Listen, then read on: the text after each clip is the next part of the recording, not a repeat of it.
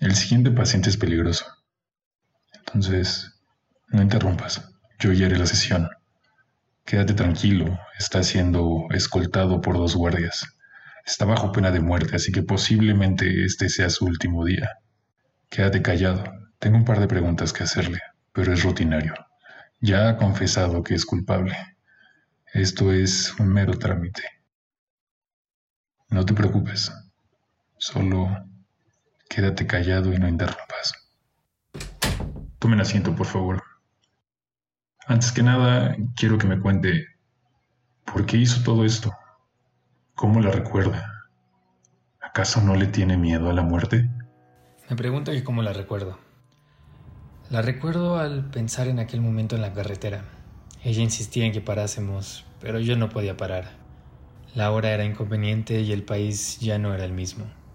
Eventualmente cedí, ya que después de varios argumentos suyos decidí no discutir más. Me estacioné en el mirador más cercano que encontré. Ella abrió la puerta y subió al techo del coche. Al paso de unos minutos abrí la puerta y decidí unirme a ella. Me subí al techo y pude contemplar todo el firmamento estrellado. No hablamos. El silencio era perfecto, tanto que percibía su palpitar y comprendía que todo era parte de su plan, argumentar lo suficiente para llegar al punto en el que ninguna de las luces de la ciudad interviniese con nuestra vista. Bajó del techo, entró en el coche y esperó a que yo regresara. No hablamos durante el resto del camino. no hacía falta. Tras un par de horas llegamos a la ciudad. La necesidad de hablarle, de comunicarle mi sentir se hacía cada vez mayor. Finalmente llegamos al departamento, pero el cansancio que me provocó la carretera limitó una posible plática a un simple buenas noches. Incrédulo, pensé que ahí acabaría mi día. Me derrumbé en el sillón más cercano y percibí cómo se acercaba lentamente. Su mano se deslizó por mi cabello, se sentó en mi regazo y prosiguió a besarme. No importaba qué tan cansado estaba, su cuerpo movía al mío, su pasión despertó a la mía y me encontré jugando con ella en la cama de nuevo. El tiempo se deslizó suave y discreto. Acabamos por matar pasiones y deseos. Nunca había soñado tanto ni descansado tanto. Llegó la mañana.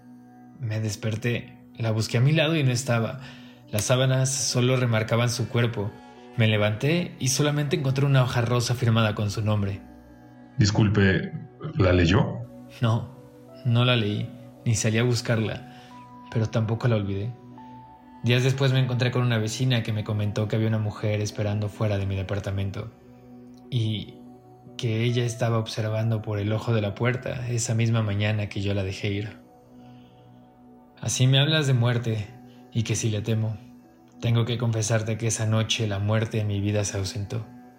Me reprochas que la muerte es el miedo más grande de cualquier hombre y nunca desaparece. Pero después de hacer el amor con ella, la pasión y el amor me desprendieron de la vida. Por lo tanto, la respuesta que te tengo es que la recuerdo como el amor que me permitió, por lo menos esa noche, observar mi existencia como infinita. No debería sorprenderle entonces que después de hablar con la vecina, colérico salí en su búsqueda. Pensaba en todas las palabras y pistas que alguna vez pudo darme para encontrarla. Recordé la nota y regresé en su búsqueda. La encontré en el fondo de mi tocador de noche. Contenía su nombre y una estrofa de Sabines. ¿Podría decirme qué decía el papel? Así versaba. Poetas mentirosos, ustedes no se mueren nunca, con su pequeña muerte andan por todas partes y la lucen, la lloran, le ponen flores, se la enseñan a los humildes, a los que tienen todavía esperanza. Ustedes no conocen la muerte todavía, cuando la conozcan ya no hablarán de ella, se dirán que no hay tiempo sino para vivir. Entendí en ese momento lo que quería de mí.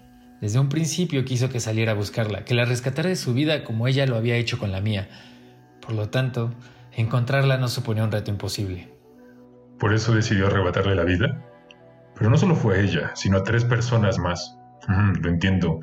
La desesperación de no encontrarla sola y además saber que el amor que lo había hecho sentir inmortal se cansó de usted.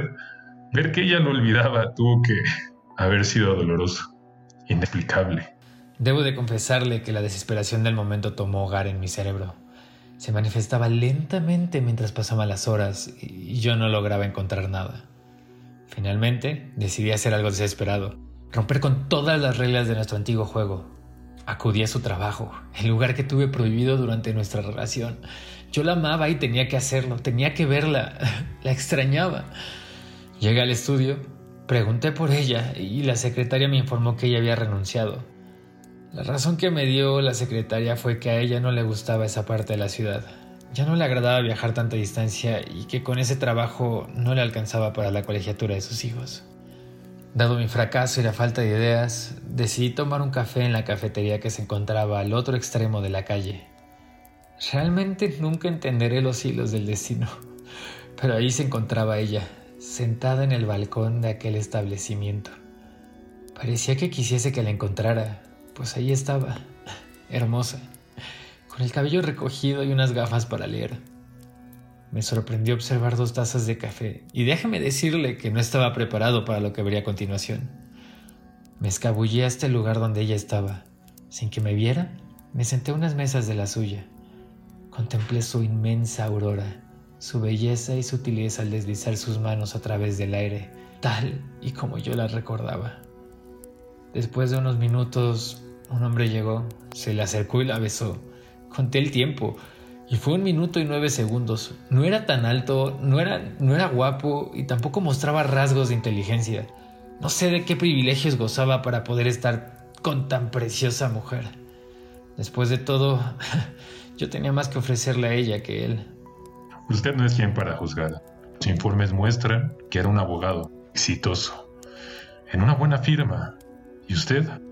es? ¿Yo?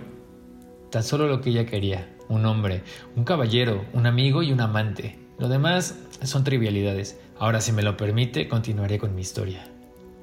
Lo seguí. Fueron directo a su hogar, a continuar una vida vacía. Casi no la hacía reír, no se preocupaba en verla a los ojos cuando hablaban, ni en besarla lo suficiente. Eventualmente la noche cayó. Era increíble ver la ciudad. Sentí que podía controlarlo todo. Cuadra tras cuadra las luces se apagaban. La falta de luz solo hacía que la ciudad se viera más bella. En ese momento entendí la razón por la cual Nerón dejó que el fuego danzara sobre Roma por tres días. Amo ver las luces rojas bailar ante mis ojos, al compás del viento. Se deslizan y me invitan a unirme con su calor. No pueden culparme por lo que he hecho. Si lo hice, fue por amor al arte y a ella, no existe arte sin caos y el caos es arte en su máxima expresión. La destrucción de lo material nos eleva a un plano más racional. Además, era solo una casa, era solo una familia, era lo que ella quería, lo que me pedía, libertad de la rutina y de las preocupaciones de una vida atada. Por eso quería que la encontrara, por eso tuve que dejarla ir, por eso tuve que prenderle fuego a la casa.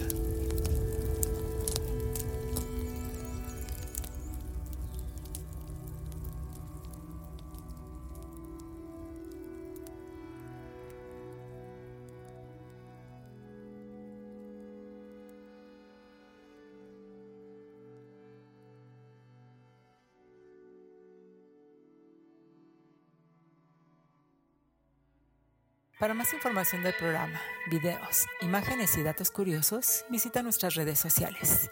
Si quisieras contribuir con este podcast, envía un correo a fantasticodr.noche.gmail.com Todas las historias narradas en este podcast están bajo una licencia de Creative Commons y cuentan con la autorización escrita de los autores.